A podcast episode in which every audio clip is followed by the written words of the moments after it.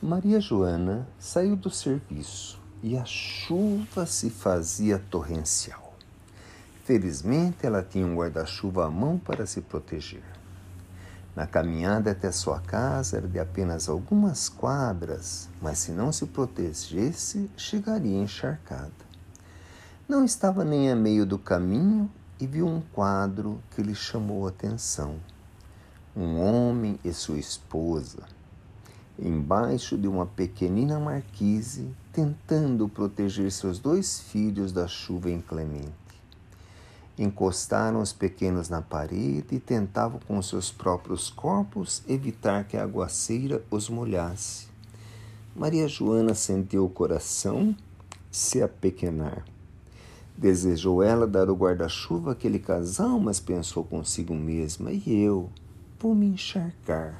Melhor prosseguir mas deu alguns poucos passos e começou a se sentir a pior das criaturas. Uma névoa de tristeza tomou conta de sua mente e do seu coração.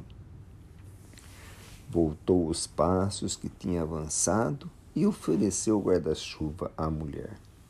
O sorriso dela de agradecimento invadiu o coração de Maria Joana.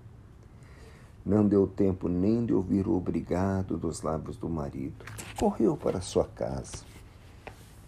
A chuva molhou todo o seu corpo.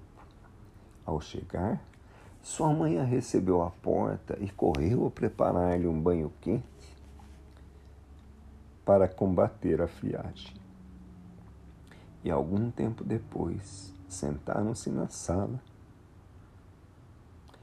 e a sua mãe viu as lágrimas que corriam pelo rosto da filha. Aguardou um pouco e perguntou: O que é isso, filha? A chuva a molhou por dentro também?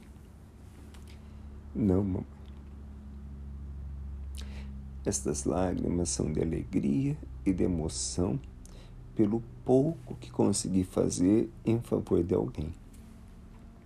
A sopa quentinha veio para complementar a recuperação da friagem. E só aí é que Maria Joana conseguiu equilibrar a emoção e contar para os pais o encontro que teve ao retornar para casa. Jussara.